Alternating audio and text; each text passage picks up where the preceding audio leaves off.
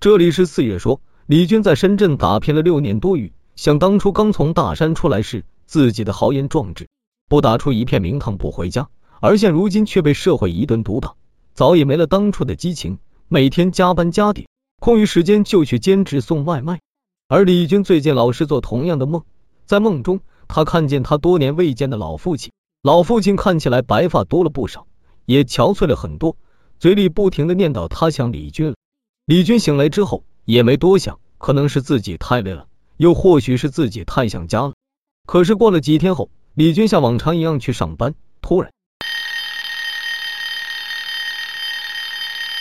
他的手机响了起来。李军打开手机，看见是陌生号码，可是看见归属地的时候愣了一下，因为那是自己的老家。李军想着会是谁给他打电话？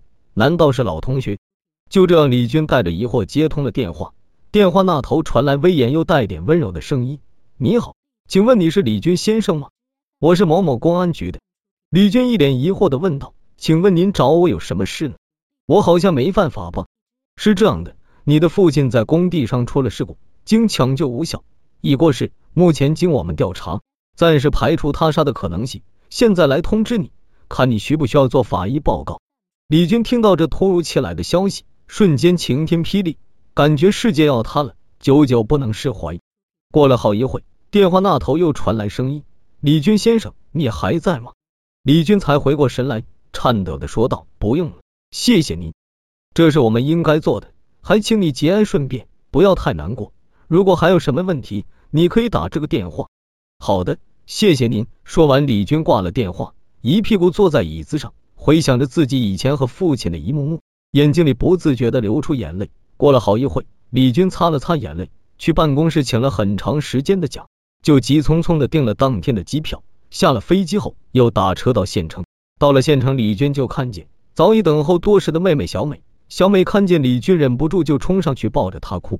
李军安慰了她一会，就上了三轮车回家。一路上，两人都是无话的。李军此刻心里五味杂陈，自己离家工作这么久，快六年没见自己的父亲了，现如今再见，早已是阴阳两隔。想到这里，李军的心更难受了，因为李军老家在大山，路上不好走，花了快两个小时才到家。李军带着复杂的心情进了屋里，再看见棺材里的父亲，他终于忍不住了，趴在棺材上大哭，早已没了大人的样子，如同孩儿一般，就这样哭着，压在李军心里的石头终于放了下来。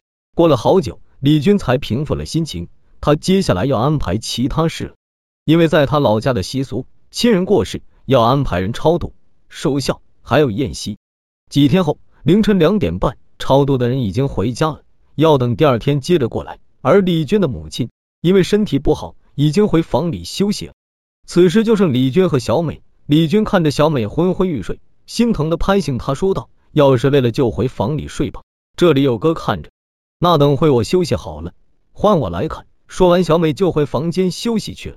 小美走后。李军看着屋里的一切，心里感叹着，还是原来的一切，什么都没变。突然，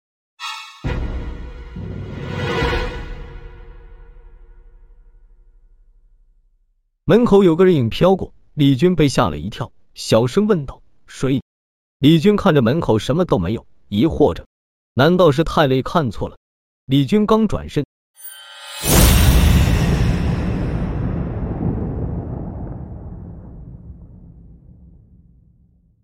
又有人影快速飘过，谁？不要装神弄鬼的！李军小心翼翼的向门口走过去，可是门口什么都没有。李军观察着，嘀咕了一会，可就在李军刚转过身后，一股冷风袭来，他能感觉到背后有人。李军僵硬的转过头，可依旧什么都没有。李军松了一口气。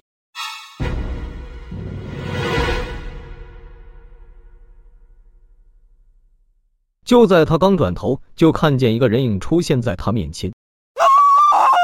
李军被吓得尖叫一声，刚想拔腿就跑，就传来声音：“别怕，是我。”李军听到这个声音愣住了，多么熟悉的声音！